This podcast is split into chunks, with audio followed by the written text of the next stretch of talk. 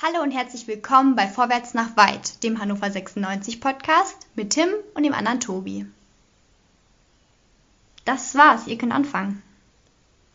Jungs? Stecken die schon wieder?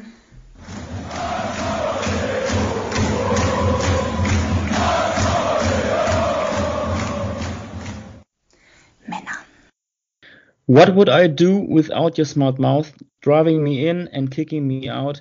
Got my head spinning, no kidding, I can't pin you down. Mein Name ist Florent Muslia und ich begrüße alle Hörer zu einer neuen Ausgabe von Vorwärts nach Weit, dem Podcast mit Tim und dem anderen Tobi. Hallo ja, Tobi. Guten Abend. Ja, ich grüße dich auch, Tim. Ich freue mich sehr, dass wir uns wieder zusammengefunden haben. Ja, absolut. Es wurde Zeit, ne? So ein bisschen, zumindest. Ja, ja gut, das haben wir vor einer Woche haben wir das letzte Mal aufgenommen. Ja, ja es fühlt sich gleich an wie zwei Wochen, wenn wir, wenn wir so lange nicht mehr gehört haben. Das stimmt, da hast du völlig recht. Ähm, es, nur es war ein bisschen intensiv jetzt mit den ganzen Tassen. Das hat uns ja, das will ich kurz sagen, also ihr seid ja, ihr seid ja absolut wahnsinnig. Ähm, eigentlich wollten Tim und ich nur so eine kleine Tasse für uns haben, weil wir es eine witzige Idee gefunden haben. Ähm, und plötzlich rennt ihr uns hier die, die Bude ein und bestellt diese Tassen über Twitter. Total geil. Ihr, ja, ja, wenn ihr jetzt nicht wisst, wovon wir hier reden, ähm, schaut mal auf unserem Twitter-Profil vorbei. Das ist ganz einfach zu finden, indem ihr Hannover 96 im Prinzip falsch rum eingebt, at 69 Re von nah. Das ist unser Twitter-Account. Dort könnt ihr nachlesen, worum es da geht. Wir haben, wie gesagt, Tassen uns designen lassen, vorwärts nach weit Tassen, weiße Tassen mit unserem Logo drauf. Wenn ihr eine haben wollt, dann lasst es uns wissen. Noch sind welche da, aber nicht mehr viele. Aber Tim, schon Wahnsinn, oder? Ja, vor allen Dingen, diese Idee ist ja irgendwie so in der Nacht- und Nebel-Aktion entstanden. Ähm, ja, was hältst du davon, wenn? Und plötzlich ähm, haben wir dann auch einen Anbieter gefunden, der ganz, ganz geile Tassen macht, so. Und die sehen wirklich schick aus. Die sind perlweiß und haben ein ganz, ganz tolles Logo. Nämlich ist das unser Logo. Ähm, sieht echt schick aus und ich glaube, daraus schmeckt der Kaffee dann nochmal ein Stückchen besser. Ähm, Kann ich bestätigen. Also ich hatte schon den einen oder anderen Kaffee aus dieser Ach, Tasse okay. oder aus dem oder aus dem Becher. Ähm, ja. Schmeckt natürlich also deutlich besser. Ja. Könnt ihr auch immer gerne mitnehmen ins Büro oder ähm, auf Reisen. Schickt uns gerne Fotos äh, davon, lasst uns daran ein bisschen teilhaben, wie ihr mit dem Vorwärts nach weit Merchandise ähm, so umgeht. Vielleicht ähm, wir überlegen auch noch, vielleicht machen wir das ein oder andere ähm, Wobei das jetzt ja unfreiwillig war. Also wir wollen jetzt äh, ganz klar sagen, wir hatten das nicht als Ziel. Ne? Nee, genau. Ja, aber ähm, trotzdem haben wir natürlich die eine oder andere Idee. Ähm, wenn ihr da noch Lust an mehr Artikeln habt, lasst es uns auch wissen. Also wir haben da jetzt zwar so die eine oder andere Idee, Tim hat es ja auch gerade schon angedeutet im Hinterkopf, aber noch keinen konkreten, noch keinen konkreten Plan. Und das Witzige ist, wenn ihr diese Tassen jetzt kauft, wir werden es so machen, dass wir uns mit euch treffen. Also zumindest die, die ähm, aus Hannover kommen, die anderen kriegen den gerne zugeschickt, aber die, die aus Hannover kommen, da machen wir da so ein kleines, ja, Meet and Greet hört sich irgendwie blöd an, aber machen wir ein kleines Treffen, stürmen ja, einfach together. mal, get together, sehr schön, stürmen eine Kneipe und lernen uns dann auch mal persönlich kennen und dann kriegt ihr da eure Becher überreicht. Ja. Ja. Ach, ja.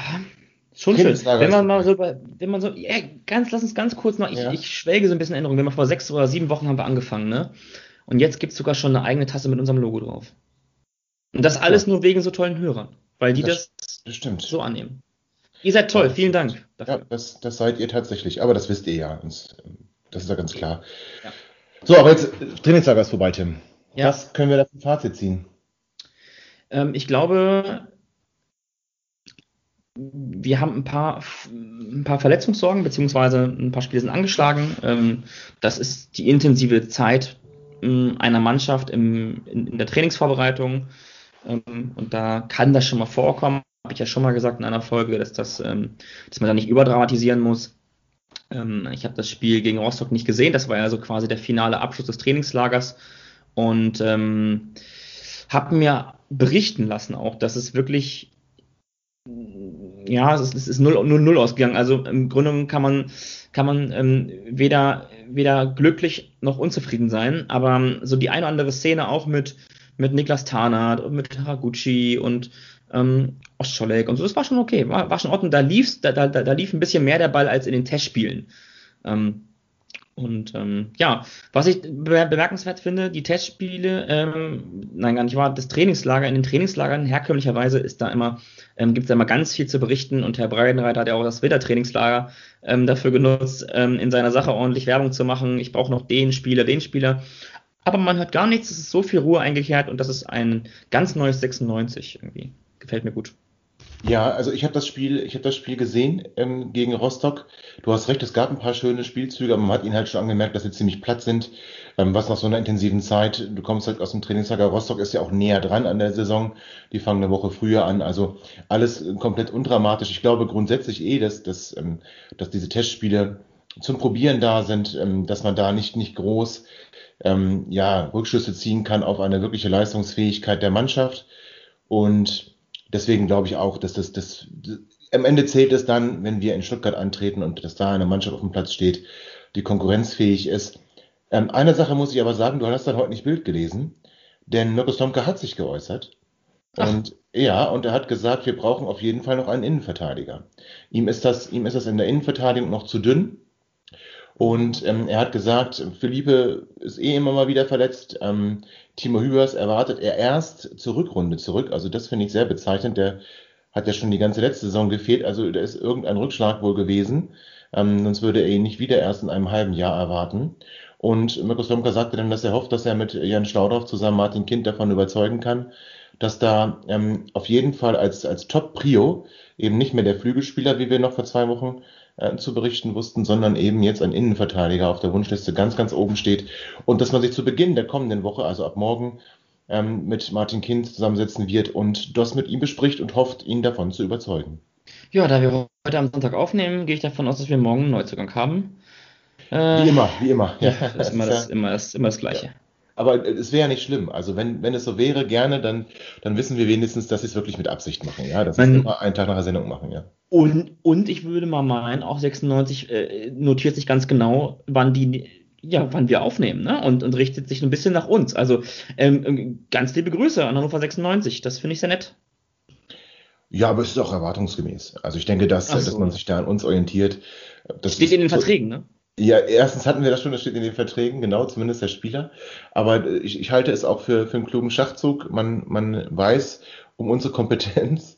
Ähm, ja. Und wer da nicht, wer da nicht ähm, das mit berücksichtigt, der, ja, der macht seinen Job ja nicht gut. Aber sie ärgern uns halt ein bisschen, dass sie es immer machen, wenn wir, wenn wir gerade aufgenommen haben. Aber mein Gott, wir können es ja mit einem Lächeln sehen. Und es ja. ist ja schon zu einem kleinen Running Gag auf Twitter geworden. Das muss man ja auch ganz ehrlich sagen. Ja, das stimmt. Ja. Heute habt ihr auch ähm, gelesen, dass wir dann morgen ja wieder Neuzugang haben, weil wir heute auch. ja.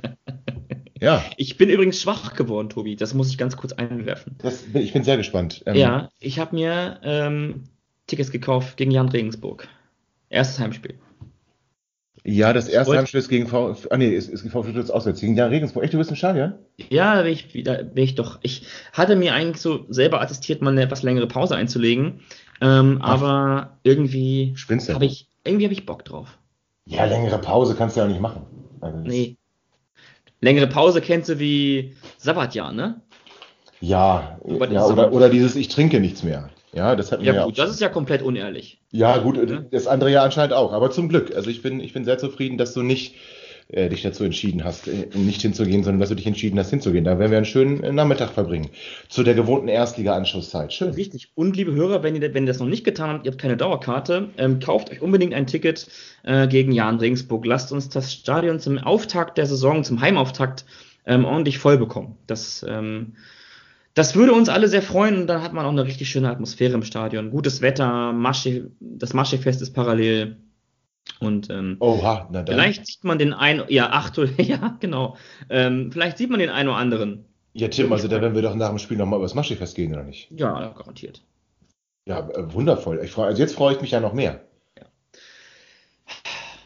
Aber jetzt mal ganz im Ernst. Ähm, du hast es ja eben gerade so ein bisschen abgetan mit den Verletzungen. Ich, ähm, ich habe, ich, ich unke das ja schon seit ein paar Wochen. Also ähm, für mich ähm, ist das ich weiß halt nicht, ob das normal ist. Ich erinnere mich jetzt nur wenig an die letzten Saisonvorbereitungen. Gut, wir hatten eine schwere Verletzung mit Edgar Pripp gleich zweimal.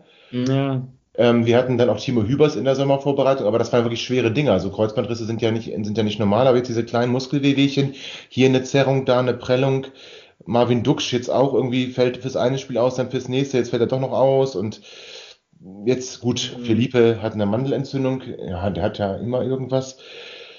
Ich, also ich weiß halt nicht, es ist halt schwierig, wenn du, ja. wenn du ähm, da erstens in, im Medical Staff so ein bisschen zusammenstreichst, du hast weniger Physios, äh, die sich um die Spieler kümmern und ähm, hast dann diese Muskelverletzungen, die, die, das ist, finde ich, das gefällt mir nicht, muss ich ganz ehrlich sagen. Nee, mir gefällt es auch nicht. Du hast jetzt, also, ja, du hast eben immer so diese kleinen Bewegungen, das macht natürlich auf uns in den, ähm, uns macht das natürlich ein bisschen unruhiger, weil wir natürlich nicht, nicht, so, nicht so dicht dran sind wie, wie der, wie der Medical Staff oder so, ähm, haben da natürlich auch nur eine entfernte Meinung zu oder ähm, zumindest ist eine Verletzung oder wenn ein Spieler angeschlagen ist, eine negative Botschaft für, für, für uns. Und mh, hm, da macht man sich natürlich schon Gedanken. Vor allem, weil ja auch der Kader halt auch nicht so unglaublich tief ist, sondern weil da eben doch noch Handlungsbedarf ist. Und ähm, nein, nein, ich sehe das nicht gänzlich anders als du, aber bin vielleicht ein bisschen gelassener. Ähm, vermutlich treffen wir uns irgendwie in der Mitte und dann ähm, hat man wahrscheinlich so das, das Meinungsbild generell gezeichnet. Ja, also finde ich gut, wenn wir uns in der Mitte treffen können, das fände ich, das fände ich super. Ich, ja. ich mir halt, gut, wir haben jetzt noch zwei Wochen Zeit, bis die Saison beginnt. Ja. Von daher in den zwei Wochen kann Zerrungen und Prellungen, die sind bis dahin vergessen. Also äh, von, von daher können wir davon ausgehen, dass es da nichts schwerwiegendere oder nicht zu schwerwiegenderen Ausfällen stand jetzt kommt für das ähm, Auftaktspiel in Stuttgart. Mhm. Und dennoch, glaube ich, muss man in der Trainingsschau ein bisschen darauf achten und ich hoffe, dass, ähm, gehe einfach davon aus, dass es bei uns auch gemacht wird, dass diese Spieler nicht zu früh, hatten wir ja in der letzten Saison auch mal ganz gerne, auch unter dem Reitenreiter, dass dann ein Spieler mal zu früh wieder eingestiegen ist und sich wieder und schwerer verletzt hat. Und ich hoffe einfach, dass wir das diesmal besser machen. Und bin auch schon sehr gespannt, was, was, unser, was unser Gast, den wir nachher noch begrüßen dürfen, also wir sind hier nicht alleine, zumindest nicht die ganze Sendung, was unser Gast äh, zu berichten weiß. Unser Gast, wir haben es ja auf Twitter schon angeteasert, ist Fußballlehrer, ist äh, Trainer einer Fußballmannschaft, nämlich der Trainer des VfB Oldenburg. Das ist Alexander Kiene. Hier auch im Gespräch gewesen als Co-Trainer von Mirko Slomka. Das hat leider nicht funktioniert. Jetzt ist er Cheftrainer in der vierten Liga. Und ich bin sehr gespannt, was er uns dazu berichten weiß, weil das würde mich wirklich interessieren, wie ein Trainer das beurteilt und was du als Trainer überhaupt machen kannst. Oder ob es mhm. denn vielleicht doch äh, normal ist, dass, dass du in der Vorbereitung immer mal den einen oder anderen mit einer Zerrung, mit Muskelfaserriss hast. Ich meine, du hast ja auch schon mal vor ein paar Sendungen gesagt, es ist ja nicht so intensiv, die Arbeit, die die Spieler in ihrem Urlaub machen, auch wenn sie einen Trainingsplan kriegen, ist halt was anderes als ja, Mannschaftstraining mit dem Ball und Krafttraining, Ausdauer und all das, was da, was da vorwiegend gemacht wird in der Vorbereitung. Und mich würde einfach interessieren, ob, ob das ähm, nur so ein Gefühl von uns ist oder ob das wirklich stimmt. Also ich bin da sehr gespannt, was der Alexander Kiene, den wir hier bald äh, begrüßen können, im Laufe der Sendung dazu zu sagen hat. Tim, du hast gerade gesagt, der Kader ist für dich noch nicht, noch nicht vollständig. Jetzt haben wir darüber gesprochen, Mirko Slomka will noch einen Verteidiger. Mhm. Äh, was, was glaubst du, wo, wo ist, wo ist noch, noch Bedarf? Also ich habe ja manche Ausschnitte gesehen mh, vom Rostock-Spiel nur in der, in der, im, im, ja, im Nachhinein und bin eigentlich ganz angetan, was so das Einbinden von Fossum angeht und, und ähm, Genki Haraguchi ähm, und dann auch Sebastian Soto dann in finaler Form. Daher glaube ich, wenn sich das einspielt, hast du, glaube ich, schon ähm, einen, einen Spieler mit Ivar Fossum, den wir ja eigentlich eher ähm, woanders sehen, gar nicht so bei uns. Wenn man mal ehrlich zu sich selber ist, dann, plan, dann planen wir ja selber irgendwie gar nicht mit Iva Fossum, aber es scheint so zu sein, als ob es ähm, doch ganz gut funktioniert und der Plan aufgeht mit ihm. Natürlich wird das im Wettbewerb dann auch ähm, eher sichtbar, wie mein Eindruck da ist, aber ich glaube, ich hätte gerne ähm, auf der Position dennoch eine weitere Alternative, vielleicht einen anderen Spielertypen. Ähm, eventuell ein bisschen mehr, ja, ein bisschen mehr Filigranität, sagt man das, Filigranität oder ein bisschen mehr Kreativität noch, ähm, ein bisschen mehr Offensiv-Spirit auf der Position des Sechsers oder des Achters und ähm, auf alle Fälle noch ein Außenbahnspieler. Mir ist das ein bisschen zu wenig.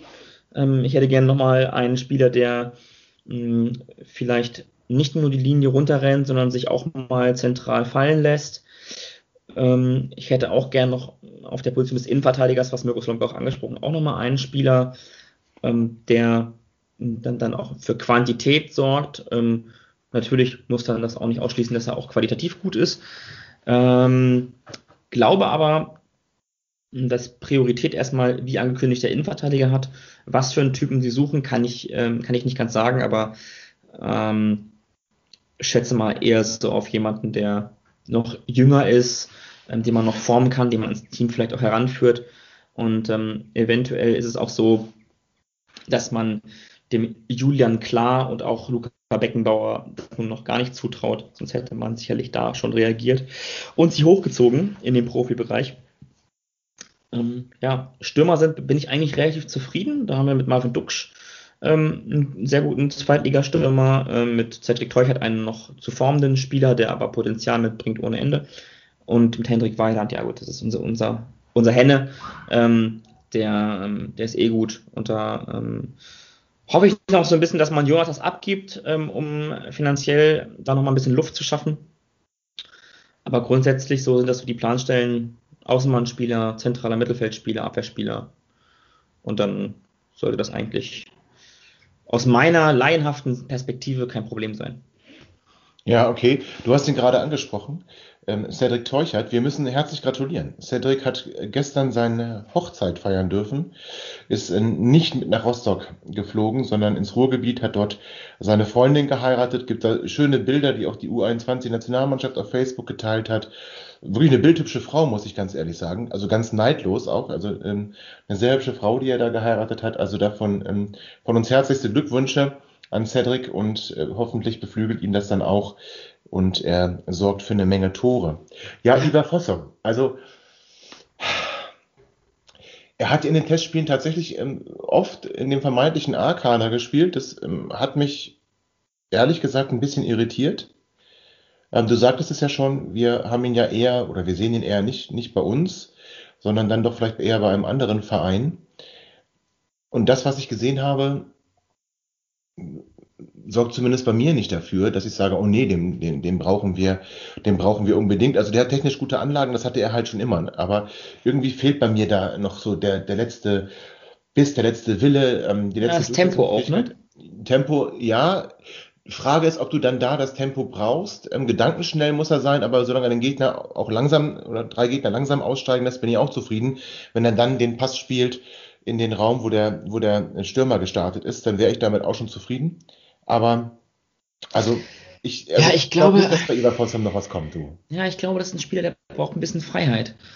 Dem, dem, dem, dem, dem musst du ein bisschen, ein bisschen, ein bisschen Platz geben im, im Spiel und vielleicht, ähm, ja, ist, ist halt kein, ist halt kein, ja, kein Zweikämpfer, ne?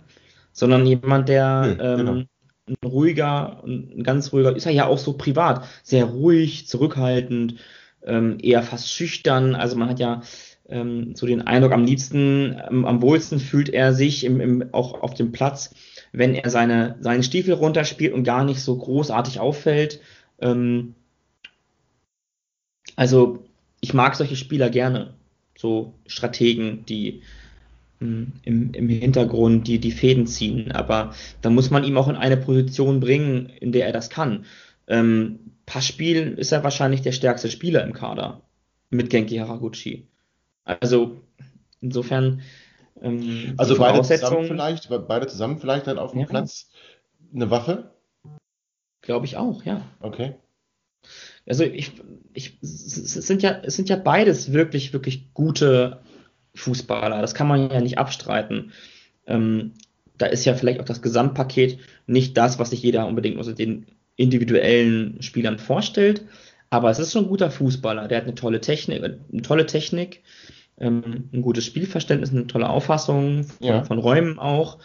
Aber ich glaube, dass in der, in, in, gerade in der Bundesliga, in der Counter- und Pressing-Liga, haben es solche Spieler generell schwer. Und ich meine, einen Spieler einzubinden, einen solchen Spieler einzubinden in, in, ein System, das ist halt eben auch die Aufgabe eines Trainers. Und da ja. können wir vielleicht auch so ein bisschen, ja, so ein bisschen ähm, den Alex Alexander Kiene ein bisschen dazu befragen, wie bindet man eigentlich die unterschiedlichsten Spielertypen ein? Kann man diesen Spielern Raum geben oder ähm, passt das dann vielleicht einfach nicht so in die Anlage ähm, einer, ja. einer, einer, eines Spielschemas? Ich muss ganz kurz was einwerfen, was mit 96 äh, nichts zu tun hat. Ähm, wir haben es jetzt 19.24 Uhr, ähm, während wir hier aufnehmen. Der VfB Stuttgart hat soeben seine ordentliche Mitgliederversammlung abgebrochen. Oh. Ähm, dort wäre es ja unter Umständen äh, zu einer Abwahl des Präsidenten gekommen. So, so zumindest, wenn man den Tag so verfolgt hat, war die Stimmungslage beim VfB auf der, auf der Mitgliederversammlung doch eigentlich ja, Grund dazu anzunehmen, dass man den Herrn Dietrich abwählt.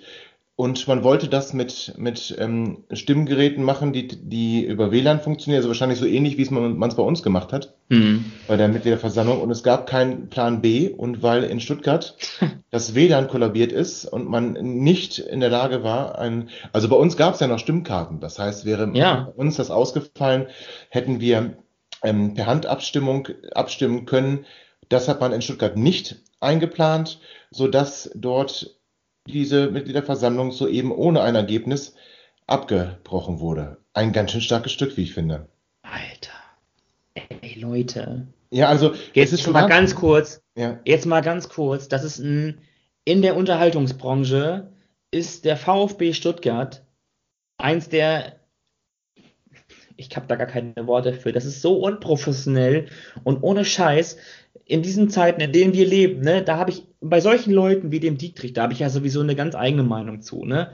Und ich möchte ganz liebe Grüße nach Stuttgart aus, aus, ausrichten. Äh, bleibt stabil, Leute. Setzt euch dafür ein, dass ihr euch euren Verein zurückholt. Ein Verein ist keine One-Man-Show. Das Ganze haben wir hier ja auch schon durch, durchlebt und am Ende glorreich gesiegt, möchte ich es jetzt mal so formulieren. Aber mal ohne Witz, ich habe, ich weiß nicht, ob mir das als Einziger so, aber so ein bisschen ähm, kann ich mir schon vorstellen, dass so ein Dietrich da sitzt so, ja, scheiße, Alter, ich glaube, mir fliegt das hier morgen um die Ohren. Ähm, wir machen da kein WLAN, machen wir nicht. Dann stimmen wir halt nicht ab. Stimmen wir nicht ab, dann, dann habe ich ja. noch ein bisschen mehr Zeit. Und das Schlimmste ist gar, das Schlimme sind gar nicht, sind gar nicht so Leute wie Dietrich, sondern das Schlimmste sind eigentlich die Leute, die die Speichellecker das sind die Schlimmsten. Die machen die Politik für, diesen, für, für solche Menschen. Und ich kann mir einfach nicht vorstellen, dass es, dass es auch nur irgendeine sinnvolle und logisch argumentierte Berechtigung gibt, dass der da weitermachen darf. Warum darf der da weitermachen? Warum sollte der da weitermachen dürfen? Und jetzt so ein starkes Stück, äh, ohne Witz, das ist so peinlich ja. und ey, das ist so, also ganz ehrlich, Leute, glaubt ihr, glauben die, die Menschen sind doof? Also ich kann auch nur sagen, ähm, liebe VfB-Mitglieder, falls ihr uns hört, was eher unwahrscheinlich ist, aber ich möchte euch trotzdem zurufen, gebt, gebt nicht auf. Ähm, wir haben das hier auch jahrelang erlebt, dass man das Gefühl hatte, man ist machtlos, man ist ohnmächtig, man hat keinerlei Mittel, man hat keinerlei Handhabe. Ähm, dort wurden Satzungsbrüche durchgeführt, äh, vor Gericht hinterher auch bestätigt und hat trotzdem keine Auswirkungen. Also wir kennen das hier alles zu, äh, zu Genüge und trotzdem haben wir dieses Jahr im März den Denkzettel dafür verteilt und den Aufsichtsrat und damit auch den Vorstand ausgetauscht. Und das könnt ihr in Stuttgart auch. Also bleibt da standhaft, lasst euch von sowas hier nicht ähm, ja, aus der Ruhe, aus der Ruhe bringen und lasst euch auch nicht aus dem Konzept bringen, sondern holt euch euren Verein zurück. Und Leute wie Wolfgang Dietrich, dürfen einfach mit solchen, das ist ja noch schlimmer, als es Martin Kind hier jemals gemacht hat. Also das müssen wir mal ganz ehrlich sagen. Also ja. das, in diese Kategorie ging er nicht. Ob das gut schlimmer war, er ging in andere, hat andere Schubladen aufgemacht, aber so offensichtlich, das hat er nicht gemacht. Und ich finde das schon skandalös, dass man da keinen Plan B hat, dass man da nicht noch Stimmzettel hat und dafür sorgt, dass man per Handzeichen abstimmen kann. Das ist schon wirklich armselig und eines, eines Profifußballvereins im Jahr 2019 absolut nicht würdig. Also äh, schäm dich VfB Stuttgart, schäm dich Wolfgang Dietrich und ich kann nur an die Mitglieder appellieren, ja. egal was sie mit euch machen, egal wann sie euch das nächste Mal da zusammenrufen, lasst euch das nicht gefallen. Dietrich raus. Dietrich raus, genau. Gut, das aber nur am Rande. Wie gesagt, wir nehmen hier gerade auf, als wir diese Nachricht bekommen haben und ich fand das äh, dann zumindest eine Erwähnung wert. Ja, lieber Tim, ähm, was haben wir noch über 96 zu sagen oder wollen wir gleich, wollen wir uns gleich ähm, auf unseren Gast stürzen? Ach, das das können wir gerne machen. Wir haben auch schon eine Rückmeldung bekommen auf Twitter. Ähm, das können wir ja vielleicht mit einbinden. Habe ich auch gedacht, habe ich auch gedacht. Gut, dann versuchen wir jetzt mal den Alex dazu zu holen. Ja. Bis gleich. Bis gleich.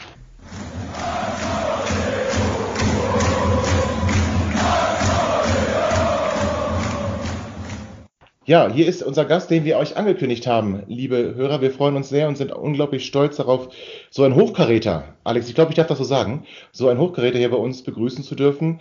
Ja, einen wunderschönen guten Abend geht an den Cheftrainer des VfB Oldenburg, an Alexander Kiene. Ja, guten Abend äh, zusammen. Vielen Dank für die Einladung. Ich freue mich sehr auf das Gespräch und ja, bin gerne dabei. Das sind gute Voraussetzungen. Das sind die besten Voraussetzungen. Alex, du bist heute erst wieder nach Hannover zurückgekommen, ja? Du warst bis, ähm, bis heute noch mit dem VfB unterwegs? Ja, genau. Also wir haben gestern ein Blitzturnier in Oldenburg gehabt, äh, haben dieses Blitzturnier gewonnen äh, mit äh, zwei Siegen äh, gegen den Bremer SV und gegen den VfL Oldenburg. Also das war dann ein Derby im Finale. Äh, oh. Und von daher war es ein gelungener Samstag und ich bin jetzt heute äh, zurückgereist nach Hannover. Die Jungs haben jetzt auch mal äh, Zeit, äh, etwas zu verschnaufen und wir werden dann Dienstag äh, wieder in die neue Trainingswoche starten und uns dann äh, auf ja, das Pokalspiel am nächsten Wochenende gegen Jeddelo vorbereiten. Oh, sag mal, Alex, ähm, wie dürfen wir uns das vorstellen? Ähm, wie, wie, wird man, wie wird man überhaupt Trainer eines Vereins? Also ähm, wird man da irgendwie angerufen oder ähm, wie, wie, was passiert da so? Was sind so die ersten Berührungspunkte? Läuft das über den Berater oder nimmt man direkt zu dir Kontakt auf? Jetzt mal so ganz im Allgemeinen. Das muss jetzt gar nicht äh, auf den VfB Oldenburg bezogen sein, aber äh, wer ist so der Erste, der Kontakt mit dir aufnimmt und ähm, wann ist man dann beim großen Chef am Tisch? Ja, es gibt tatsächlich unterschiedliche Wege, äh, wie so eine Kontaktaufnahme verläuft. In meinem Fall äh, war es hier jetzt wirklich, dass der Verein auf mich zugekommen ist, mich angerufen hat. Es ist aber durchaus auch üblich in der Branche, äh, dass diese erste Kontaktaufnahme über den Berater erfolgt. Es ist natürlich auch üblich mittlerweile, dass auch Trainer Berater haben und Agenturen haben, die sich darum kümmern. Das heißt, wenn irgendwo eine Trainerstelle frei ist, dann gibt es natürlich auch die Möglichkeit, über den Berater Kontakt zum Verein aufzunehmen. Ähm, also es ist nicht nur einseitig, sondern äh, wie gesagt, diese Kontaktaufnahme kann beidseitig erfolgen. In meinem Fall war es aber jetzt in Oldenburg so, dass der VfB auf mich zugekommen ist, mich kontaktiert hat, äh, ja, und mich gefragt hat, ob ich mir diese Aufgabe vorstellen kann ähm, und mich dann auch zu einem äh, persönlichen Gespräch nach Oldenburg eingeladen hat. Warum hast du dich für den VfB entschieden? Ich habe mich für den VfB deshalb entschieden, äh, weil ich äh, ja äh, den VfB Oldenburg äh, schon in den letzten Jahren ähm, immer als ja, interessanten, attraktiven Traditionsverein in Norddeutschland wahrgenommen habe. Ich habe sowohl als Spieler, damals noch beim TSV Havelse, äh, als auch äh, als Trainer äh, mit äh, Arminia Hannover, mit äh, dem TSV Havelse, äh, auch in Oldenburg schon gespielt, im Marschwegstadion, habe diese Atmosphäre immer sehr, sehr positiv empfunden, auch äh, ja die tolle Fanszene, die dort in Oldenburg vorhanden ist. Und äh, die Symbiose aus Tradition auf der einen Seite, aber auch äh, Perspektive und Potenzial für die Zukunft, das hat mich gereizt äh, und natürlich auch die Rolle als Cheftrainer ähm, zu arbeiten. Klingt wirklich überzeugend und äh, hätte mich, glaube ich, auch gereizt an deiner Stelle. Also, es, weil ich glaube, der VfB ist wirklich einer der Vereine. Ich erinnere mich da noch gut an, an große Duelle in den 90er Jahren zwischen 96 und dem VfB Oldenburg. Es war immer unangenehm, ähm, in Oldenburg und gegen Oldenburg zu spielen. Und ähm, ich glaube auch, dass die, sind viel zu tief. Also, das ist für mich so ein, so ein klassischer Verein, so ein bisschen wie, weißt du, wie der SV Meppen ähm, der VfL Osnabrück, gut, der hat es jetzt zurückgeschafft, aber die gehören in die zweite Liga mindestens. Ja, das sind so, so Meppen, Oldenburg, Osnabrück, das, das, das waren für mich so die ersten Gegner, die ich bewusst wahrgenommen habe in meiner Fanlaufbahn. Und ich, ich finde einfach auch, dass, dass der VfB da einfach viel zu, viel zu tief spielt. Aber wir wollen gar nicht so viel über den, über den VfB sprechen, lieber Alex. Ihr befindet euch ja auch noch mitten in der Saisonvorbereitung. Ja, ähm, genau. Was ist denn überhaupt wichtig? Also worauf achtest du? Was sind so, was sind so die, die, so die Eckpfeiler, die du für eine, für eine ähm, ja, erfolgreiche Vorbereitung definieren würdest? Ja, da gibt es natürlich mehrere Schwerpunkte. Zum ersten äh, steht natürlich immer im Vordergrund, äh, diese neue Mannschaft, die zusammengestellt wurde, den Kader zusammenzufügen, ähm, zu formen äh, und das Teambuilding voranzutreiben. Ähm, ich spreche da immer von einem sogenannten Fünf-Stufen-Prozess Forming, Storming, Norming, äh, Performing und Adjourning. Und in diesem Prozess geht es einfach darum, erstmal äh, für sich natürlich zu definieren, ähm, für welche Normen, für welche Werte und Prinzipien äh, ja, soll diese Mannschaft stehen ähm, und dann diesen Prozess äh, des Teambuildings voranzutreiben, um am Ende des Tages äh, dann auch zum Saisonstart äh, eine Gemeinschaft zu haben, ja, die Spiele gewinnt, die ähm, sich mit der Aufgabe, mit dem Verein äh, und äh, mit allem, was dazugehört, äh, auch identifiziert äh, und die es einfach schafft, ähm, über eine Gruppendynamik äh, dann auch auf dem Platz so zusammenzuspielen, wie gesagt, dass man das Umfeld, die Fans und alle, die dazugehören, mitnimmt, begeistert und äh, ja, letztendlich auch äh, zum Erfolg führt. Das ist so der, der erste Aspekt. Ähm, der, der zweite Aspekt neben dem Teambuilding ist natürlich dann die ähm, ja, Entwicklung und Vermittlung einer Spielidee. Auch da geht es natürlich wieder darum, ja, für welchen Fußball wollen wir stehen? In meinem Fall ist es so, äh, das hatte ich äh, dir ja auch schon mal in unserem Interview im äh, Mai, glaube ich, gesagt, ja, dass ich äh, für offensive Werte stehen möchte mit meinem Fußball. Ja, habe ich damals sehr überzeugt, ja. Ja, ja, ja also einen aktiven, mutigen, dominanten, aggressiven und auch dynamischen Fußball, den, den wir jetzt mit Oldenburg beispielsweise spielen wollen. Also letztendlich geht es darum, dass ich als Trainer natürlich diese Spielidee ähm, auf die Mannschaft übertragen möchte. Es ist aber natürlich auch wichtig, die Spieler äh, und äh, das Umfeld auf diesem Weg mitzunehmen. Ähm, ich habe grundsätzlich äh, für meine Spielidee ein sogenanntes Playbook entwickelt, äh, wo es dann halt genau darum geht, äh, Leitziele zu definieren, wie wollen wir spielen, gegen den Ball, mit dem Ball, ähm, welche Positionsprofile möchte ich haben in der Mannschaft, ähm, welche Schwerpunkte möchten wir immer wieder auch setzen, dann in den einzelnen Prozessen auf und neben dem Platz. Und äh, ja, letztendlich sind wir jetzt äh, oder ich bin jetzt in der Vorbereitung natürlich auch genau in diesem Prozess drin, diese Spielidee mit der Mannschaft tagtäglich ähm, zu entwickeln ähm, und sie dann auch im Wettkampf auf den Platz bringen zu wollen. Der nächste Punkt ist ähm, natürlich auch äh, der Punkt Fitness, Athletik, da Grundlagen in der Vorbereitung zu legen. Auch da gibt es natürlich unterschiedliche Möglichkeiten, wie man das macht. Ich bin halt immer ein Freund, äh, das auch äh, auf dem Platz in Spielformen zu machen, ob das äh, ähm, kleine Spielformen sind, Rondo-Formen oder dann auch natürlich äh, große Spielformen im 11 gegen 11, wo es dann darum geht, ähm, ja, auch da Technik, Taktik auf der einen Seite, aber auch äh, Athletik, Kondition damit mit reinzunehmen, auch dadurch dann ähm, äh, mir da Grundlagen zu erarbeiten. Dazu äh, nutzt ja jeder Verein, auch im Profifußball, auch wir jetzt in Oldenburg, Athletiktrainer, die das Ganze begleiten und die dann zusätzlich in isolierten Formen äh, dann auch die Mannschaft fit machen. Und das, okay. letzte, das letzte vielleicht noch zu dem, ähm, ich glaube, es ist auch ganz, ganz wichtig, mit so einer Mannschaft ähm, ja Zielvereinbarungen zu treffen. Hm. Ich glaube auch im, im, im Leistungssport ähm, sind ja Ziele auch etwas, was so, so eine Gemeinschaft auch irgendwo antreibt. Ähm, jetzt hast du gerade ganz ausführlich auch erklärt, ähm, wie so die Anfänge sind und, und wie du wie du wie du vorgehst. Und ich habe so ein bisschen den Eindruck jetzt gerade, weil du eben auf, auf, auf aktiven Fußball dich beziehst oder das als deine ähm, deine ID im Fußball ähm, siehst ich habe so ein bisschen den Eindruck, dass in, Fußball Deutschland ähm, die Vereine oder ich sag mal so die Mannschaften vermehrt reaktiver auf dem Platz agieren, ähm, dass wir viel mehr ähm, Reaktion als Aktion sehen. Das finde ich natürlich als Außenstehender ein bisschen schade oder eher, eher unattraktiver. Gibt sicherlich aber auch eben ähm, Menschen, die das grundsätzlich anders sehen und ähm, sich lieber drei, vier Punkte besser sehen in der Tabelle und dafür vielleicht ein bisschen, ähm, ja, ein bisschen mehr reagieren als als agieren und denen das vielleicht nicht so wichtig ist. Mir persönlich ist das schon wichtig als Außenstehender und denke da auch, dass da ähm, viele Gesichtspunkte, insbesondere in der Arbeit eines Trainers, ähm, irgendwie kombiniert werden müssen, um letztendlich allen gerecht werden zu können. Das ist ja auch irgendwo ein, ein Anspruch, ähm, der meiner Meinung nach auch die öffentliche Wahrnehmung des Trainerjobs so ein bisschen, ja, ich glaube, ähm, in eine eigenartige Richtung entwickelt. Ähm, ich weiß nicht, wie du das siehst. Ähm, grundsätzlich ähm, wird ja jetzt heutzutage sehr viel über, über Taktik gesprochen. Also das ist ja etwas, was quasi ähm, total präsent ist in den Medien, total präsent ist in den sozialen Netzwerken und auch immer präsenter wird, ähm, sag ich mal, ganz banales Beispiel an der äh, Stadionkasse im Gespräch zwischen, zwischen den Fans. Und ähm, meine Frage ist eigentlich jetzt, um das mal auf den Punkt zu bringen, ähm, wie erstens, äh, wie intensiv ist denn die Zeit und wie intensiv ist die Arbeit der, sag ich mal, einer Mannschaft eine Spielidee zu vermitteln.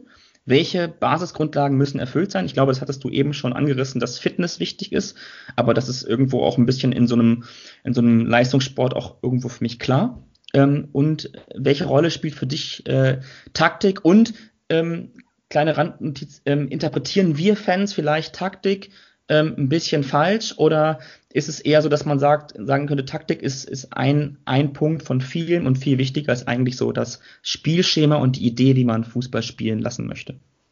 Ja, Taktik ist auf jeden Fall ein Teil des Ganzen. Und ähm, um, um konkret dann auch auf deine erste Frage zu antworten, dieser Prozess, ähm, ja, eine Spielidee zu entwickeln und weiter dann auch mit ihr zu arbeiten und sie immer wieder auch in Details zu verfeinern. Dieser Prozess äh, geht häufig über die gesamte Saison. Das heißt, äh, man beginnt jetzt mit dieser Spielidee, sie auch äh, ja auf die Mannschaft zu übertragen, sie ja in die Mannschaft zu bringen, sie zu transportieren.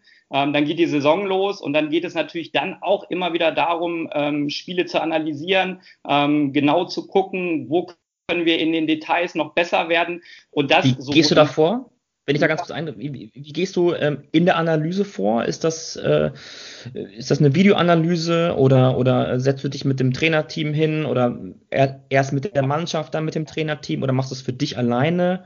Ja, ähm, also äh, ganz klar zusammen im Team. Ähm, also natürlich äh, ist es im Profibereich üblich, dass man Videoanalysten hat, die dann ents entsprechende Sequenzen auch äh, bei der Videoanalyse vorbereiten. Das ist klar. Ähm, aber es geht natürlich tagtäglich darum, sich zusammenzusetzen ähm, und ähm, zu gucken, wo sind die entsprechenden Schwerpunkte und Details, äh, wo wir dran arbeiten wollen, ähm, um, um dann zu gucken, und das sowohl in Bezug auf die Mannschaft, äh, in Bezug auf eine entsprechende Gruppe, ähm, äh, Abwehr, Mittelfeld, also die einzelnen Mannschaftsteile. Auch da kann man natürlich mhm. gruppenspezifisch vorgehen, aber natürlich auch eine, eine, Einzelanalyse zu machen mit dem, mit dem Spieler. Natürlich ist äh, aus meiner Sicht es extrem wichtig, immer äh, mit äh, dem Aspekt der Videoanalyse zu arbeiten, weil Spieler lernen am besten über visuelle Dinge. Mhm. Ähm, das, das ist klar. Äh, deswegen sind so diese ähm, Analysen, die man dann äh, per Video mit der Mannschaft macht, äh, in Bezug auf das letzte Spiel oder den nächsten Gegner, extrem wertvoll. Aber ich finde es halt auch extrem wichtig, äh, auch, auch viele Einzelanalysen zu machen um jeden Spieler dann auch ähm, ja, verbessern zu können, entwickeln zu können ähm, und auf diesem Weg dann auch mitnehmen zu können. Und diese Erfahrung habe ich auch extrem bei Werder Bremen gemacht in der letzten Saison. Da wurde sehr, sehr viel auch äh, mit den einzelnen Spielern gearbeitet, äh, sowohl vom Cheftrainer, äh, seinen Co-Trainern als auch insgesamt vom Staff. Ähm, und äh, es ist, glaube ich, wichtig, jeden einzelnen Spieler auf dem Weg mitzunehmen, ihn wertzuschätzen und äh, gemeinschaftlich diesen Prozess zu begleiten äh, mhm. und wenn jeder dieses Gefühl hat, äh, dann kann insgesamt das äh, auf jeden Fall sehr positiv auch auf die Mannschaft ausstrahlen. Ich kenne das auch. Also ich ähm, komme aus einer aus einer ganz anderen Branche als du jetzt in dem Fall. Das ist aber auch ähm, ähm, erkenne da trotzdem Parallelen. Ich glaube, wenn du jeden einzelnen Mitarbeiter oder jeden einzelnen Auszubildenden oder sag ich mal jeden einzelnen, der in diesem Betrieb arbeitet, genauso behandelt und dann schafft das Team Team Spirit und dann ist das eine Gemeinschaft, die dich auch Ziele erreichen lässt. Gerade das, was du am Anfang gesagt hast, ein formuliertes Ziel. Es kann ein sportliches Ziel sein, es kann aber auch ein ein, ein Ziel, was einen Tabellenplatz ähm, betrifft und ähm, da glaube ich, dass das, ja, dass das, das Teambuilding, und da habe ich früher anders drüber gedacht, das hat sich mit der Zeit aber auch geändert. Und ähm, da glaube ich einfach, dass das sehr, sehr wichtig ist, ja. An der Stelle, Alex, ähm, genau deswegen, weil es wichtig ist. Ähm, jetzt gehen wir davon aus, es kommen neue Spieler auch in diese bestehende Gemeinschaft. Eine Mannschaft ist ja ist dann vielleicht auch ein fragiles Gebilde, wenn da, ja. wenn da, wenn es da innerhalb der Mannschaft nicht so richtig passt, wenn es da Grüppchenbildung gibt, leidet natürlich die, die, die Gemeinschaft und leidet auch das Wir-Gefühl. Wie, wie gehst du als Trainer vor und wie, wie bindest du oder was kannst du überhaupt aktiv tun, um neue Spieler in eine bestehende Mannschaft zu integrieren? Was sind da so die, die, die Tricks und Kniffe? Ja, zunächst mal muss man differenzieren natürlich äh, zwischen äh, der Situation äh, neben dem Platz und auf dem Platz.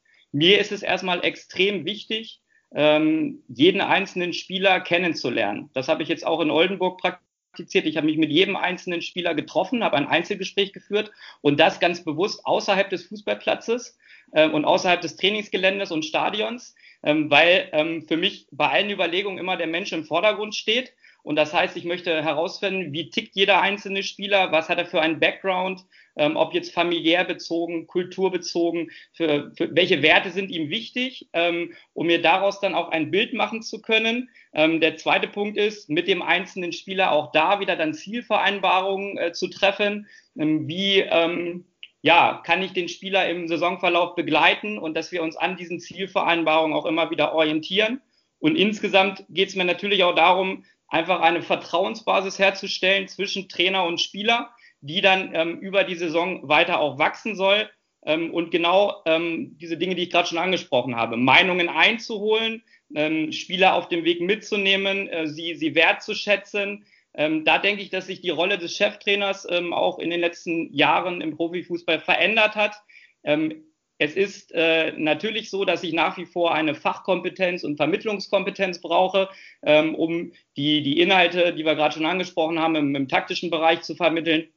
Aber dieser Punkt Leadership, also eine Mannschaft zu führen und Sozialkompetenz, äh, die, die Spieler auf diesem Weg mitzunehmen, auch die Mitarbeiter im Staff mitzunehmen, ähm, das ist, glaube ich, eine ganz, ganz große und äh, wichtige und herausfordernde Rolle. Und was mir auch nochmal wichtig ist zu sagen, ähm, die Rolle des Cheftrainers, es ist nicht mehr eine One-Man-Show, sondern ähm, es geht darum, sich natürlich auch ein Kompetenzteam an die Seite zu stellen und das zu bilden. Ähm, das Trainerteam, also die, die Co-Trainer, die dazugehören, die Athletiktrainer, die Physios, äh, der Mannschaftsarzt, so dieses Expertenteam ähm, zusammenzustellen und auch zu nutzen. Das heißt auch Verantwortung zu delegieren. Ich kann nicht mehr alles alleine machen als Cheftrainer. Ich habe so viele Dinge, die ich dann auch im tagtäglichen Geschäft berücksichtigen muss. Und diese Experten für mich zu nutzen, die Qualität zu nutzen ähm, und um dann etwas Gemeinsames entstehen zu lassen, äh, das ist, glaube ich, die ja, aktuelle und äh, ja, wichtige Rolle eines, eines Trainers. Und ähm, wenn wir da schon bei dem Thema sind, du bist also als Cheftrainer nicht mehr so wie der, wie der General, ich sag mal, Rolf Schafstall war so einer, ja, ähm, der, der die Leute dann rund gemacht hat, oder auch Felix Magath, der dann seinen Hügel hat bauen lassen, die, die er seine Spieler mit Medizinbällen hochschickt, wenn es nicht so gelaufen ist, sondern vom General wird man immer mehr zum, zum Pädagogen. Kann man das so sagen? Äh, man muss unterschiedliche Rollen bedienen. Äh, natürlich ist man nach wie vor der Boss und man muss die Entscheidungen treffen.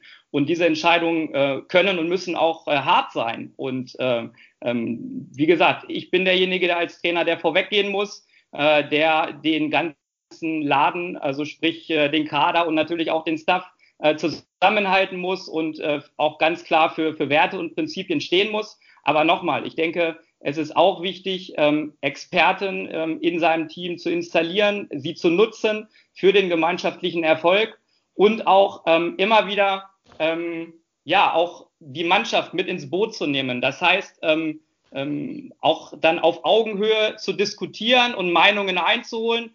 Am Ende des Tages muss ich aber die Entscheidung treffen. Ich halte auch ja. meinen Kopf dafür hin, äh, für die Ergebnisse. Ähm, aber so diese, diese unterschiedlichen Höhen äh, zu differenzieren, ist ganz, ganz wichtig für einen Trainer. Äh, und da hat sich die Rolle des Cheftrainers aus meiner Sicht schon auch verändert. Ja, und du sagst, sprachst ja auch gerade von dem Expertenteam aus Athletiktrainern, Physios, Ärzten und dergleichen. Das heißt, reden wir mal ein bisschen über Trainingssteuerung. Ähm, wir haben das vorhin bei 96 angesprochen, wollen wir jetzt nicht darauf eingehen, aber grundsätzlich, wie, wie groß ist die Gefahr, gerade in einer Saisonvorbereitung, dass da vielleicht viele überpacen, dass die, dass die dass die Intensität des Trainings zu hoch ist? Und ist es normal, dass es in so einer Phase dann auch zu, ich sag mal, zu kleineren Muskelverletzungen kommen kann? Und wenn es normal ist, wie, wie wirkt man aktiv dagegen? Ähm, es gibt äh, natürlich verschiedene Parameter, die ich einsetzen kann, ähm, sowohl vor der Saison als auch natürlich im Prozess äh, der Vorbereitung. Das heißt, vor der Saison geht es natürlich erstmal darum, ja, in einem Medizincheck jeden einzelnen Spieler zu screenen, zu gucken, äh, wie ist sein Zustand. Ähm, dann geht es natürlich im tagtäglichen Prozess äh, auch darum, ähm, durch entsprechende Parameter zu gucken, liegt irgendwas bei dem Spieler vor. Man kann also ein sogenanntes Monitoring machen, der, der Blutparameter. Das heißt, ich kann tagtäglich gucken, hat der Spieler eventuell Werte im Blutbild, die dazu führen können, äh, ja, dass äh, man sich verletzt oder dass äh, Probleme entstehen können. Beispielsweise kann man durch äh, die Bestimmung des CK-Werts gucken, ob äh, eventuell in der Muskelzelle irgendwas vorliegt. Wenn da also erhöhte Werte sind, ähm, kann ich dementsprechend äh, dagegen steuern, kann den Spieler aus dem Trainingsbetrieb rausnehmen, sodass er individuell trainiert. Ich kann durch die Bestimmung eines CRP-Werts gucken, gibt es Entzündungen im Körper, die auf einen Infekt hinweisen. Auch dann muss ich natürlich gucken, ähm, das Ganze zu steuern. Ähm, und ich habe dann natürlich auch die Möglichkeit, im Training selber durch äh, das sogenannte Tracking Äh, also wenn die Spieler jetzt, man sieht das ja häufig, diese Westen oder Gürtel. Ja, da gibt es diese Bänder, die man unter sich, genau, ja, die kennt Genau, ja. ne? also ja. da kann ich, da kann ich äh, dann auch genau auf dem Platz gucken, ähm, ja, in welchen Bereichen trainiert der Spieler jetzt gerade, wie ist seine Herzfrequenz, wie ist seine Pulssteuerung. Ähm, mhm. die, meisten, die, meisten, Bundesligisten arbeiten da mit dem Katapultsystem zum Beispiel, wo man dann genau sehen kann, wie sind die Werte. Also ich kann diesen ganzen Prozess durch äh, verschiedene Maßnahmen begleiten. Ähm, zu 100 Prozent ausschließen kann man natürlich äh, Verletzungen nie, aber ich kann zumindest mhm. im Vorfeld alles dafür tun, ähm, um äh, ja, den Spieler bestmöglich individuell zu betrachten und dann auch zu trainieren. Und, ähm, ganz kurz, bevor du weiterfragst, Tim, ich möchte ganz kurz, weil diese Werte oder weil diese Begriffe ja, gerade genannt bitte, wurden. Bitte, Also CK-Wert, wir reden hier über ein Enzym, das ist die Kreatinkinase. Also ich will jetzt gar nicht klugscheißen, ich habe mal Medizin studiert, deswegen will ich es ganz ja. kurz den Leuten veranschaulichen. Also die Kreatinkinase ähm, wird vor allem dann ausgestoßen, wenn es Schädigungen gibt in der Muskulatur. Ist zum Beispiel auch ein Wert, den du ähm, ähm, beim Verdacht auf einen Herzinfarkt nimmst, weil auch da kommt es ja zu einer, zu einer Muskulaturschädigung. Also finde ich sehr spannend, dass ihr wirklich so tief in den Körper hineingeht und guckt, wenn höhere CK-Wert bedeutet automatisch, irgendwo gibt es eine Schädigung der Muskulatur oder zumindest eine leichte.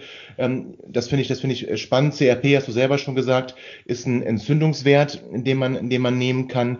Also sprich, das finde ich wirklich, das finde ich sehr spannend. Also schon prophylaktisch auch ziemlich verantwortungsvoll, ja, ne? weil also prophylaktisch über dieses, ja Blutbild zu gehen und zu sagen, hier haben wir, hier haben wir unter Umständen eine Gefährdung und da auch mit mitzuarbeiten und nicht nur, ähm, wie wir es sonst immer kennen, mit dem mit dem ähm, Laktatwert, der irgendwie seit 20 Jahren immer als das Nonplusultra genommen wird, äh, finde ich finde ich sehr sehr spannend.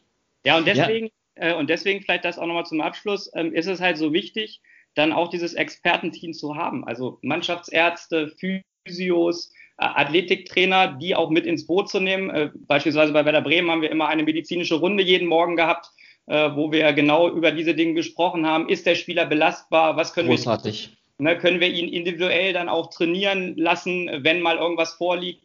Ähm, also, ähm, das ist extrem wichtig äh, und deshalb sage ich ja auch, jeder Verein oder für jeden Verein ist es eigentlich sehr, sehr wichtig, auch gerade äh, Geld ähm, ja, in dieses Expertenteam zu stecken. Also ähm, äh, da einfach den, den Cheftrainer durch äh, Kompetenz zu begleiten, äh, sowohl mhm. im Trainerteam als auch dann im medizinischen Team.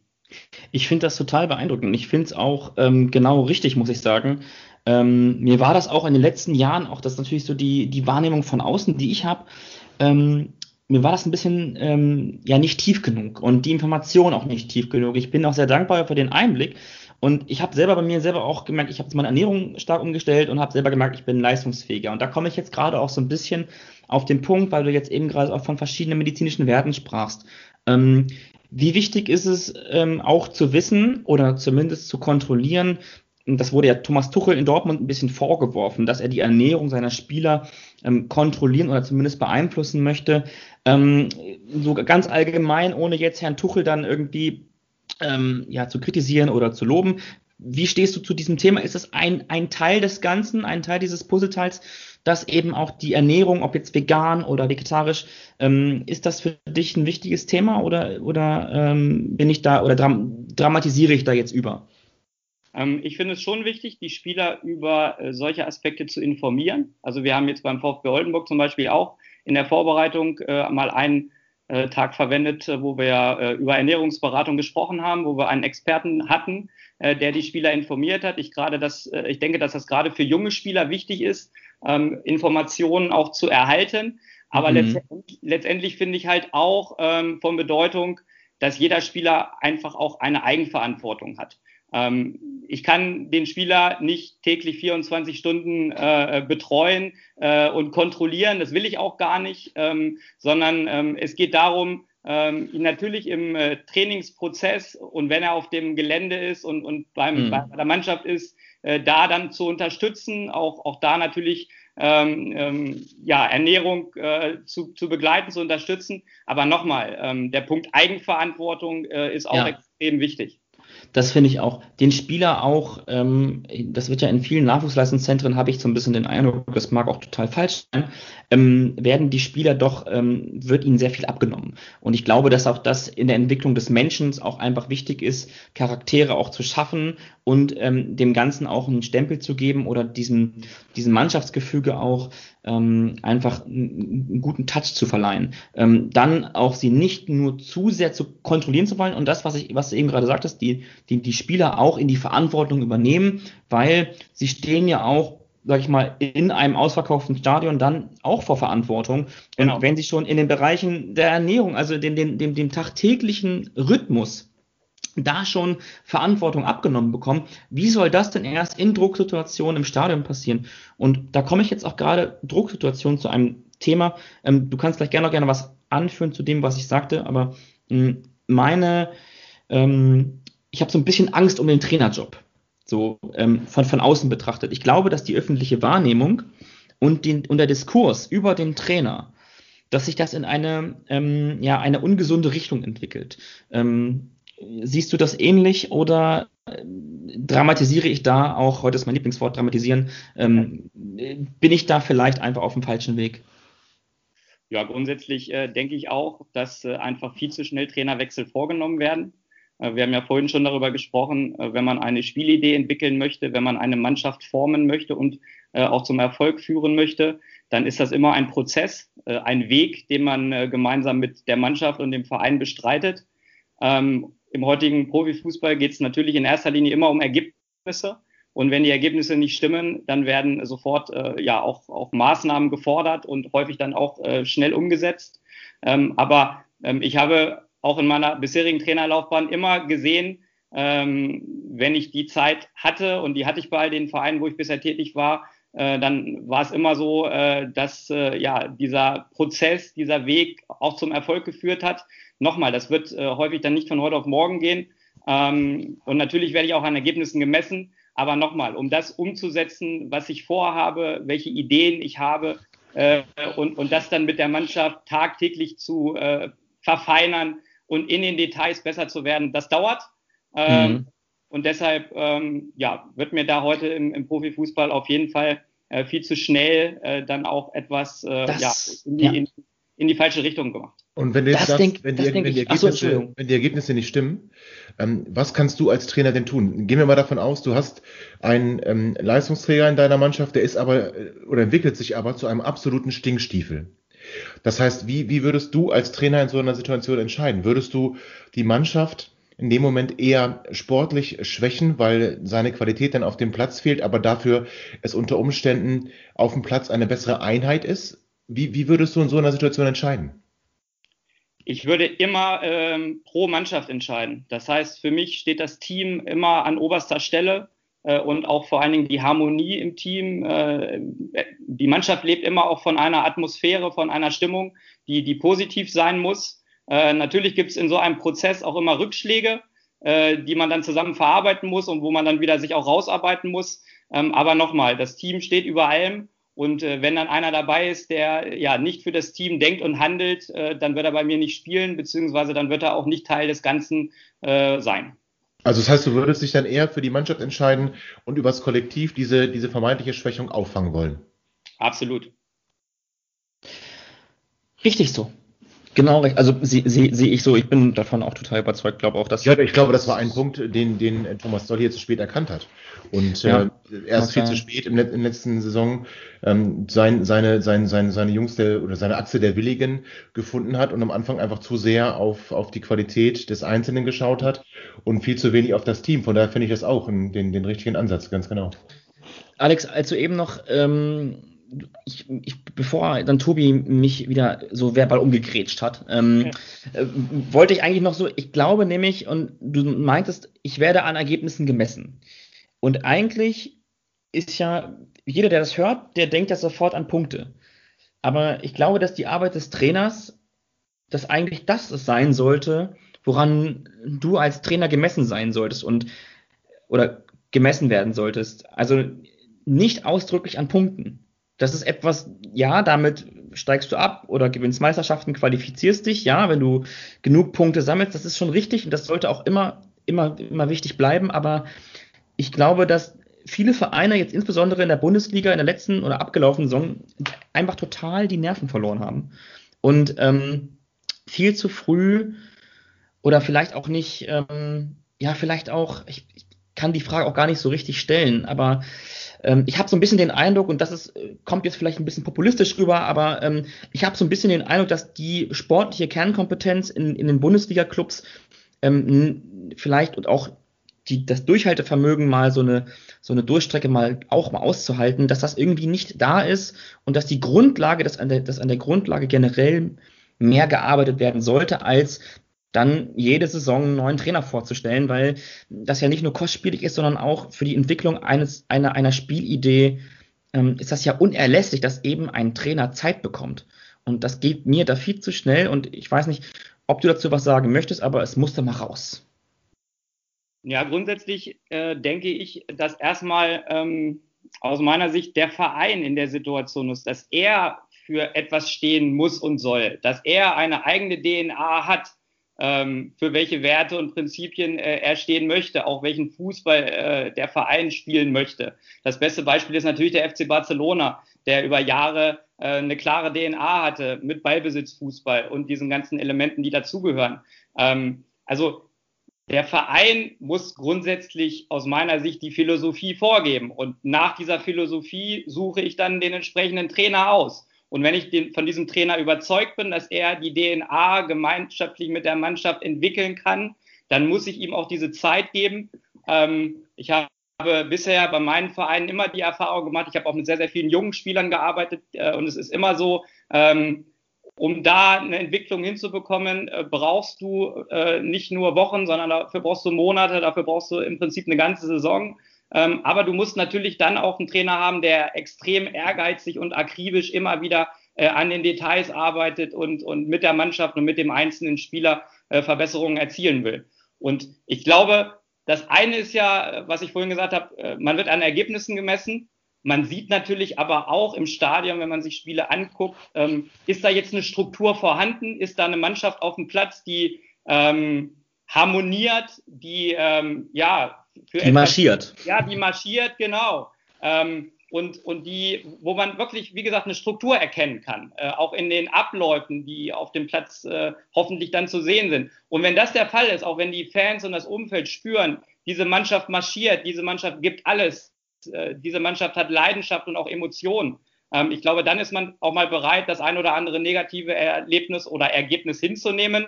Aber so diese Basics äh, müssen immer vorhanden sein und vor allen Dingen auch das Gefühl, äh, dass da eine Mannschaft auf dem Platz steht, die, die harmoniert und die sich zerreißt. Ja, vielen Dank, sehr ausführlich. Danke. Ja, ich glaube auch, dass, das, das können wir auch so unterschreiben. Und das ist, glaube ich, genau die Grundlage ähm, von erfolgreichem Fußball. Es ist alles sehr schnelllebig geworden, das, das erleben wir. Ähm, ich finde, Bayern München ist ein gutes Beispiel.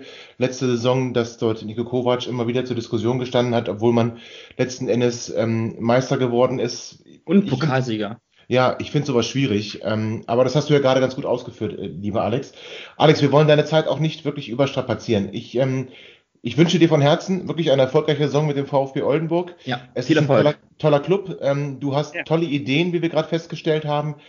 Ähm, ich kann nicht müde werden zu erwähnen, dass ich es außerordentlich bedauerlich finde, dass du diese Ideen nicht hier bei uns, bei unserem Herzensverein einbringen kannst, weil das, was du gesagt hast, klang wirklich einfach ähm, fantastisch und ich, ich wünsche mir deswegen zwar, dass du erfolgreich bist in Oldenburg, aber dass irgendwann du, du zu deinem Verein kommen kannst und dass wir dich hier bei 96 auf der Trainerbank begrüßen können. Ja, das sehe ich auch so. Und ähm, ich glaube, Tobi, wir können auch mal den Weg nach Oldenburg finden. Das sowieso, das habe ich Alex schon gesagt. Also das, ich möchte mir ja. unbedingt mal ein Spiel angucken. Wir kommen mal vorbei. Ja, unbedingt. Und ich kann auch jeden 619 nur empfehlen, mitzukommen. Ja, ihr seid herzlich eingeladen. Äh, ja. Also äh, würde mich sehr freuen, euch begrüßen zu können. Und äh, ja, ähm, freue mich, wenn ihr den, den Weg von mir und auch vom äh, VfB Oldenburg äh, weiterhin verfolgt. Und ich werde natürlich auch den Weg von Hannover 96 äh, weiterhin verfolgen, intensiv. Ähm, ob ich nun in Hannover bin oder auch natürlich viel in Oldenburg. Ähm, ja, Hannover ist meine Heimatstadt. Äh, hier lebe ich auch mit meiner Familie zusammen und äh, 96 äh, ja, ist der Verein in dieser Stadt, mit dem ich mich auch identifiziere äh, und dem ich äh, für die Zukunft dann auch weiterhin die Daumen drücke und gerade auch jetzt für die neue Saison. Schwierig wird's. Ja. ja. Aber Alex, vielen, vielen Dank für deinen Besuch.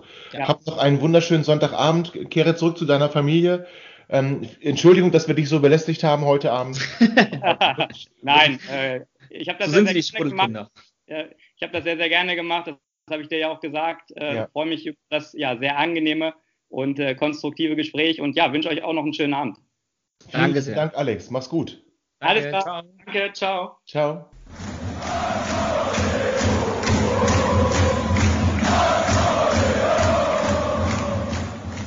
Ja, Tim, das waren ja interessante Aspekte, die er da, die er da, also was ich wirklich sehr interessant gefunden habe, war diese, diese professionelle Herangehensweise in der Prävention von Verletzungen. Und ich bin mir da nicht sicher, ob wir da hier auf dem gleichen Weg unterwegs sind, muss ich dir ganz ehrlich sagen.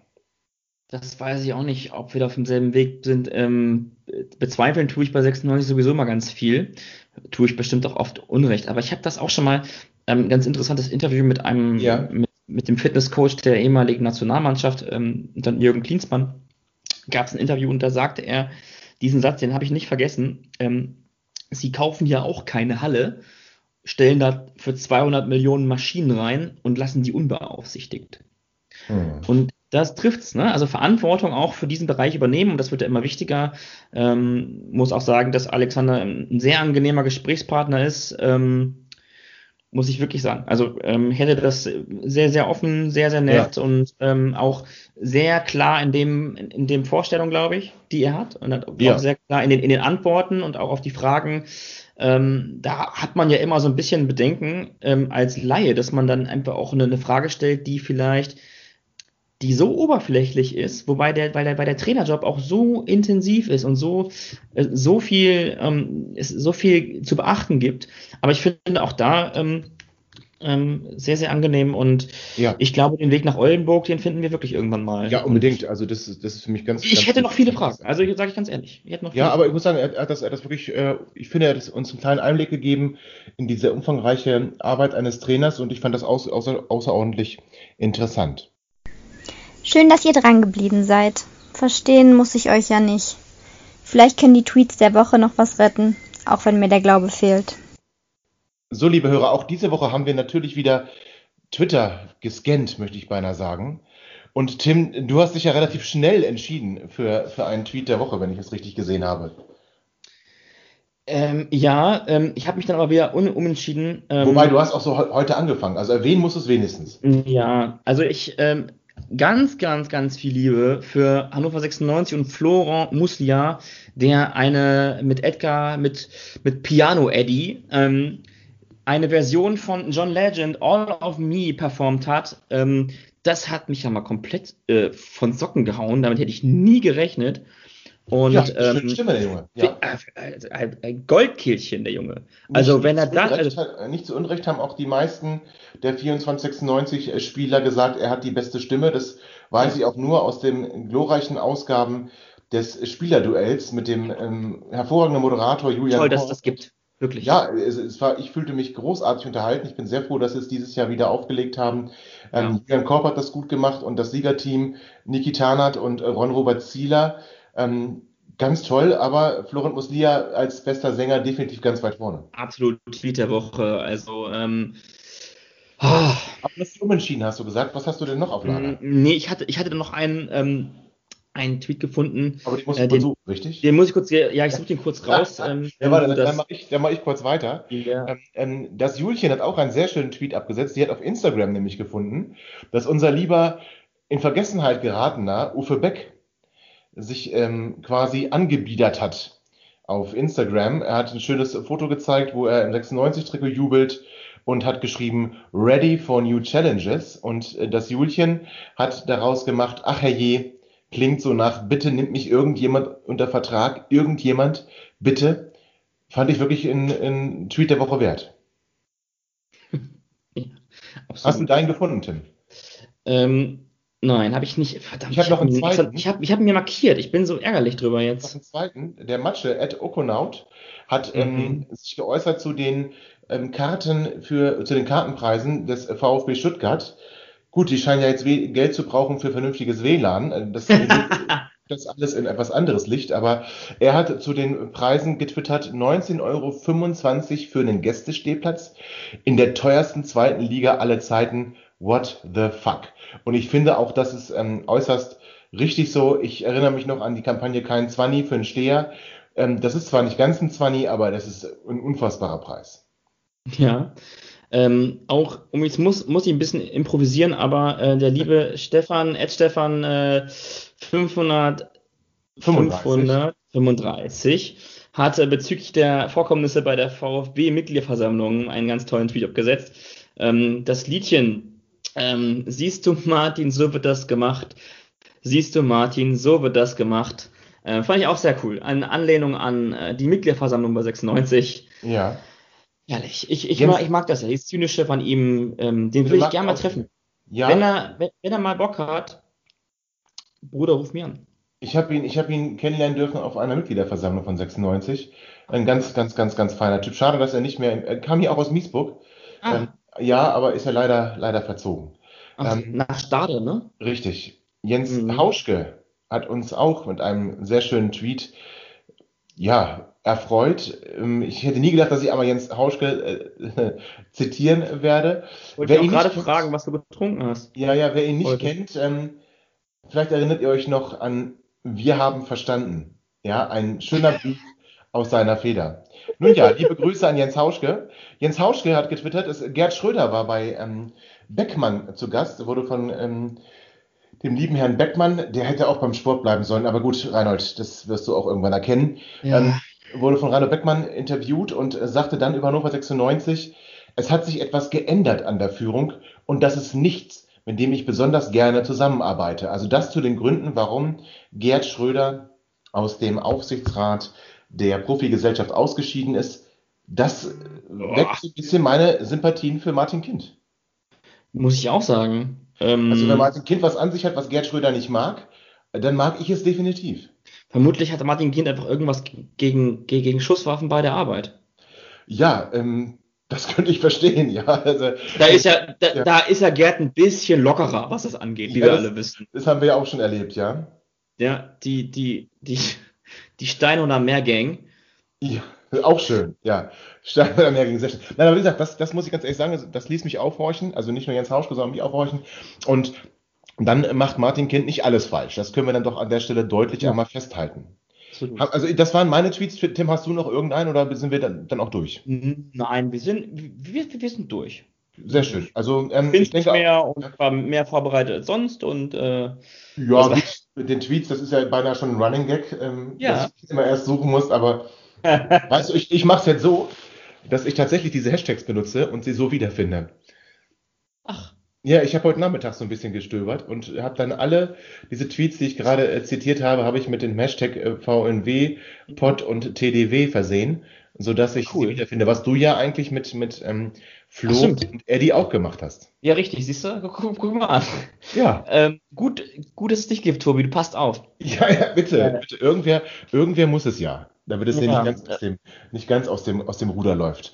Ja, ähm, ich, Ach so. Ich erzähle dir übrigens jetzt, du hast ähm, ja vor zwei Wochen Urlaub gehabt. Ich darf ab nächster Woche ähm, so ein bisschen relaxen im schönen Nachbarland der Niederlande. Ja, Und sei dir äh, gegönnt. Ey. danke, ich danke, ich danke. Und äh, wir werden aber natürlich trotzdem vor dem VfB-Spiel, aber das könnte tatsächlich sein, liebe Hörer, dass wir dazwischen keine Ausgabe mehr machen. Ich glaube, es wird auch nicht so viel zu erzählen geben. Morgen kommt halt ein Neuzugang, okay, Ja, aus der Presse, das kennt ihr ja. Ähm, aber wir haben uns ähm, für unsere nächste Ausgabe, also die Vorberichterstattung im Prinzip äh, auf das ähm, Eröffnungsspiel der zweiten Bundesliga, äh, VfB Stuttgart gegen Hannover 96, haben wir uns einen Stuttgart-Fan eingeladen aus dem Blog rund um den Brustring, also nicht nur Blog, sondern auch, auch Podcast. Die machen quasi das, was wir für 96 machen, machen die für den VfB. Sind ein etwas größeres Team als wir, aber das kann bei uns ja auch noch kommen. Und der liebe Ansgar hat zugesagt. Also das wird ja eine ganz große Freude.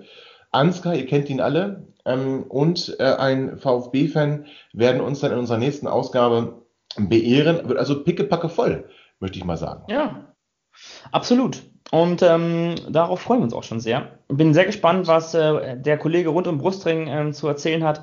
Ähm, vor allem, weil jetzt auch gerade die Vorkommnisse jetzt gerade aktuell ja. sind. Ähm, das wird sicherlich auch eine ganz interessante. Das müssen wir tatsächlich ansprechen. Das finde ich ja, auch schon das, ganz, ganz. Das wird, äh, müssen wir aufpassen, dass wir nicht zu sehr politisch und zu wenig sportlich werden, weil es ist ja, ja es geht ja um das Eröffnungsspiel, aber zumindest ansprechen müssen wir es, können wir den Kollegen ja einen Tipp geben, wie wir es gemacht haben.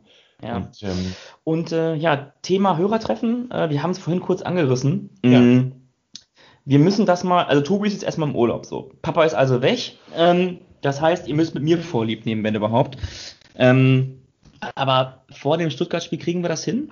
Das müssen wir hinkriegen. Die, äh, die Becher werden ja für all die, die bestellt haben, vermutlich am kommenden Freitag geliefert. Mhm. Ähm, zumindest so an einer schönen Adresse, wie ich finde. Eine wunderschöne Adresse, ja. Ähm, ich habe gehört, da gibt es ein paar Zimmer, die man mieten kann. Aber gut, das ist, ähm, weiß ich nicht. Ja, gucken wir mal. Und eine Tankstelle ja. soll auch gegenüber sein.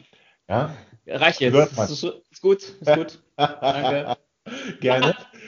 Ähm, und also die Becher werden dann also kommenden Freitag äh, voraussichtlich geliefert und in der Woche danach, also da, wo wir auch die, die nächste reguläre Ausgabe äh, machen, um, um das Stuttgart-Spiel vorzubereiten, in der Woche danach müssen wir uns eigentlich mit den Käufern auch treffen, also so ein kleines Hörertreffen anbieten, wo man mit uns das ein oder andere ähm, Getränk. Kaltgetränk. Kaltgetränk. Ja, oder ja, wir bringen ja Tassen mit. Also eigentlich müsste es, müsste es ein Kaffee sein. Ne? Ja, ja muss aber auch nicht. Muss aber auch nicht. Ähm, aber wir werden uns eine schöne Lokalität aussuchen. Ja. Die werden wir auf Twitter auch bekannt geben. Wir haben da eine gute Idee. Mhm. Wir waren ja schon mal ähm, und haben, haben da schon mal Werbung für gemacht. Ja. Ähm, könnte ich mir gut vorstellen. Ich mir auch. Mit der Bahn gut zu erreichen. Stimmt.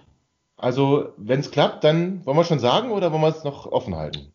Ähm, wir halten es ein bisschen offen. Ich kann auf jeden Fall sagen, dass es ähm, ganz, ganz, ganz niedlich ist da drin. Also ganz wirklich hübsch gemacht. Hübsch gemacht. Total tolle Leute, die da hingehen. Ähm, und äh, natürlich sind, äh, sind dann auch diejenigen äh, dazu aufgefordert oder gerne herzlich eingeladen, auch natürlich dazu zu kommen, wenn, ähm, auch wenn sie keine Tasse ähm, käuflich erworben haben bei uns. Natürlich. Ähm, wir freuen uns über jeden, der kommt. Und ähm, wenn es soweit ist, dann melden wir uns, dann werdet ihr das alles über unsere Kanäle erfahren.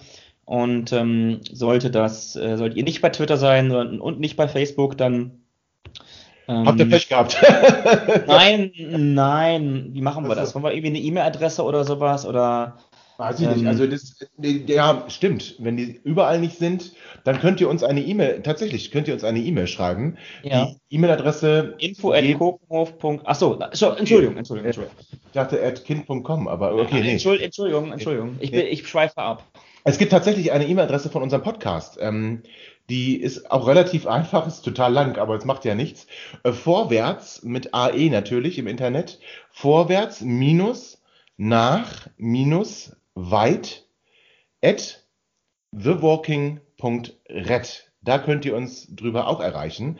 Das heißt, wenn ihr kein Twitter habt, wenn ihr kein Facebook habt, aber Bock habt zu wissen, wo wir uns treffen und wo wir dann die Tassen übergeben und ihr einfach dazukommen möchtet und diese absolut geile Kneipe kennenlernen möchtet, äh, die wir jetzt hier gerade schon ein bisschen angeteasert haben, die ihr danach natürlich auch regelmäßig besucht, dann schreibt uns einfach eine E-Mail. Ja, das ist doch ein schönes Schlusswort. Das ist ähm, ein schönes Schlusswort. Ähm, ja, Tim, ich äh, wünsche dir eine arbeitsreiche Woche. Ja, danke schön. Ähm, du weißt ganz genau, dass meine arbeitsreiche Woche noch nicht aufgehört hat. Ähm, schade. Ja, schade. Ich bin jetzt seit zwölf Tagen dabei und irgendwann, irgendwann muss ich auch mal ruhen. Aber ähm, ich habe noch ganz, ganz äh, wenig Zeit und meine Zeit ähm, dort geht zu Ende. Ich mache, äh, it's, it's gonna be a new chapter. Ja, und ähm, ich freue mich sehr, dass es bald wieder für mich ähm, auf die Schulbank geht. Ich Bock drauf. Mehr Zeit für 96. Ja, ja viel, viel mehr Zeit für 96. Viel mehr Aber Zeit nicht mehr so nah dran, Tim. Nicht mehr so nah dran. Naja, ich bleibe nicht, ich bin nicht ganz weg. Ja, das will das ich ist man, Das ist man, das ist man nie. Ist, niemals geht man so ganz, ja? Nee, das ist richtig. Das stimmt. Niemals ja, nee, aber ich fand, das war eine runde Nummer mit, mit dir und mit Alex, mit mir. Also wir haben da wirklich viel, viel erfahren, haben, haben viel geredet. Ähm, also wenn euch das gefällt, bitte 5 Sterne Rezension bei iTunes. Wenn es euch nicht gefällt, dann schreibt uns und teilt es, liked es, sagt es weiter, verbreitet die frohe Kunde des Vorwärts nach Weit Podcasts in die große, weite Welt. Und ja, in diesem Sinne würde ich sagen, Ja. wünsche ich euch, wünschen wir euch eine ähm, erstmal einen schönen Rest Sonntag, weil es wird ja gleich online sein, also noch haben wir Sonntag. Und einen Mhm. wundervollen Start in die neue Woche. Lasst euch nicht ärgern. Wetter in Niedersachsen wird ja wieder besser, habe ich gelesen. Ja, Genießt das schöne Wetter. Ich fahre in den Regen, aber das ist halt mein Problem. Dann richtig. macht es hübsch und wir hören uns bald wieder. Ich von meiner Stelle sage schon mal Tschüss. Ja, liebe Hörer, äh, vielen lieben Dank. Ich gehe jetzt meine Hemden bügeln. Ähm, Ich, ich wollte. wünsche euch, Ah, ich habe wünsche, wünsche euch ich hatte so Ja. auf der Zunge, ne? Ich hatte so auf der Zunge. Ja, ich weiß. Ich hab, ich merke dir das an, auch wenn wir uns nicht gegenüber sitzen, aber ich merke sowas. ähm, ähm, gehe jetzt meine Hemden bügeln und ähm, möchte nochmal ganz kurz erwähnen, dass es, äh, dass das, was da letzte Woche zu hören war, natürlich überhaupt nicht meine. Sicht der Dinge ist. Hör auf Nein, ich jetzt. höre jetzt nicht auf. Äh, liebe Hörerinnen, ich freue mich sehr, ich würde mich sehr freuen, wenn wir uns am Zwinger mal treffen. Dann könnt ihr entweder auf mich einprügeln oder ich mich erklären. Also, Am ähm, oder im? Was meinst du? bitte? Ist schon gut. Das ist eine unverschämte Frage, Tobi. Das ist, du weißt ganz genau, was ich meine. Am Zwinger. Ähm, Ja. So, das war's von uns, liebe Hörer. Vielen Dank fürs Zuhören. Bleibt gesund und bis bald. Ihr seid immer noch da? Ihr könnt wohl nicht genug kriegen. Sagt das bitte nicht den Jungs. So, jetzt aber abschalten.